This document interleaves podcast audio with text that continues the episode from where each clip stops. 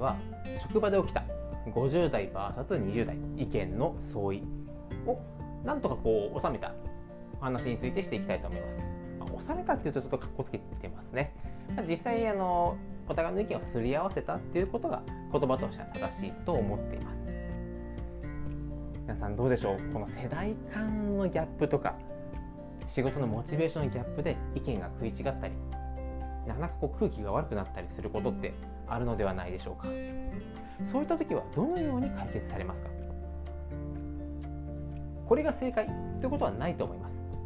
ですしもちろん会社の雰囲気とか文化とかそれぞれのま環境状況によって正解は変わっていきますのでこれが正しいんだという気は全くないです。全くないんですが、まあ、こんな方法もあるよということで一つですねお話ができればなと思っています、はい、ではですね、まあ、早速、まあ、どういった問題が起きたかというと会社の認知度アップこれについて50代の A さんは従来通り新聞だったりとかチラシ広告を出していこうというふうに主張されております。かたや20代の B 君いや今は広告を手に取ることが少なくなってきている。そこに SNS インスタグラムでしたり TwitterTikTok、TikTok はちょっとわからないんですが Twitter もあったっけな。とりあえずインスタグラムは広告を出すことができるよと。Facebook もありますね。ですので会社でまずそういった SNS アカウントを整えて広告を貼って認知度上げていくっていう方法もありますよと。どちらが間違っていてではないですよね。どちらも会社の業績を上げるため売上を上げるための意見として主張しています。ただ会社会社だけではないですがもちろん物事には予算があります。使えるお金の上限もありますしそこに投入できる人間の数も限りがあります。今回はどちらか一つを取らなければいけない。さあこういった時どうでしょう？お互いがやっぱり自分が正しいと良かれと思って主張している。こういった時ってバランスを取るのってなかなかこう難しいんじゃないかな。神経をこうすり減らせるんじゃないかなと思います。皆さんどうでしょう？僕はいくつかですね、えー、方法としては心理学だったりとかこの相談とコミュニケーション取らせてもらったんですけど、まあ、今回はですねそのうちの一つを紹介していきたいと思います。これはいくつかまた分けて放送していこうと思いますので、まあ、今回ですね、えー、では早速使ったことは世代間ギャップを埋める。世代間ギャップ。どうやって埋めていくか。もうこれはですね、まあ、会議がその時は終わった後にちょっと A さんのもとに伺いました。そして A さんすごいですね。なかなかこう自分の意見をこうスパンとこう端的にまとめられるってどうやって今までその技術とかスキル磨かれたんですか？でこう話をしてくださってそうか。ということは20代のまだまだこうやって今の B 君みたいに若い時からこうやってどんどん発言されてたんですか？そしてまたいろいろ教えてくれるなるほどと。では B 君がこうやって発言、まあ、勢いとかはすごくいいと思いますけどちょっとなるほど細部が甘かったんですね。では A さんがもし B 君の立場であればどういうふうに話をするとあの発言はいいねとかよしそれでいこうというふうになったんですか？とまたこれも A さんに教えていただく。そうすると A さんはもちろん自分の考えとか自分が過去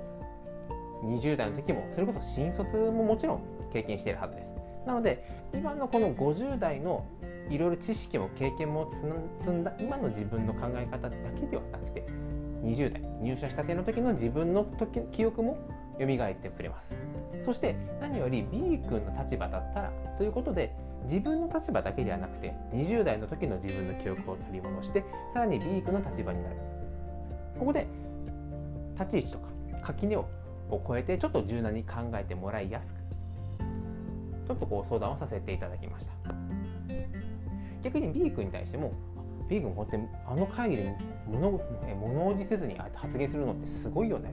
というふうにお話をしていきます。そして今までどういうふうにこの意見のすれ違いだったりとか調整してきたの？という話をします。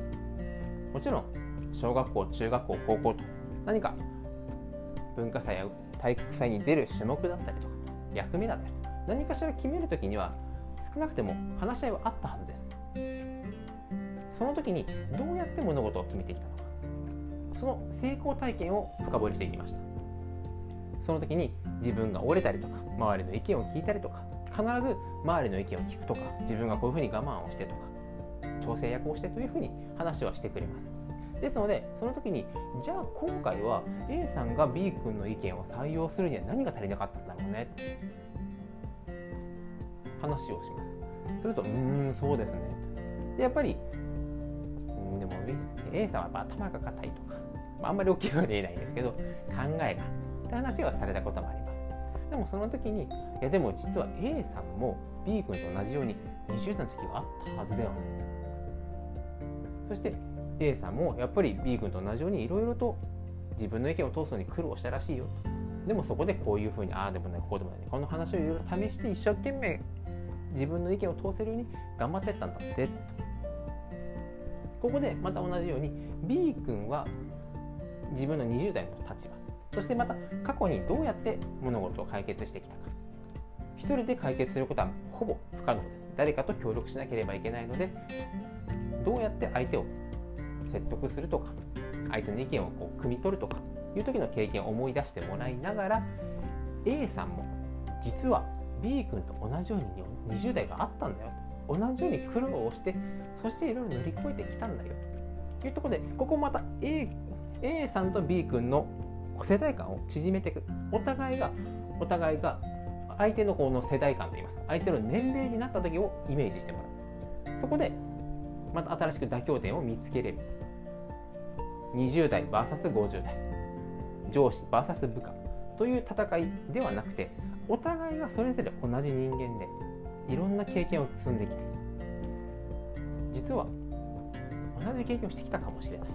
同じ苦労をしてきたかもしれない。戦友だったかもしれないなというようにこう世代間をなるべく崩すような質問をそれぞれに行っていきました。これも結構使えるのかなと思います、まあ、また他にもですねこう役目をお互いの役目をこうポイントで名指ししていったりとか噂を効果的に使った方法もあるんですが今回はちょっと時間が7分もいってしまいましたので今回は世代間を合わせるということについてお話しさせていただきました。またこんな話が聞きたいとかこんな時はどうするのってことがありましたらレターでしたり、え概要欄にリンクも貼ってありますのでぜひご質問とかいただけると嬉しいです。それでは今回は50代 VS20 代の世代間を埋めるということをテーマにお話しさせていただきました。皆さんもぜひ活用していただいて世代間難しいと思うんですが職場がより活性化して成果市場価値を高めるそういった活動の一環になればと思っております。それでは今回もご清聴いただきありがとうございました。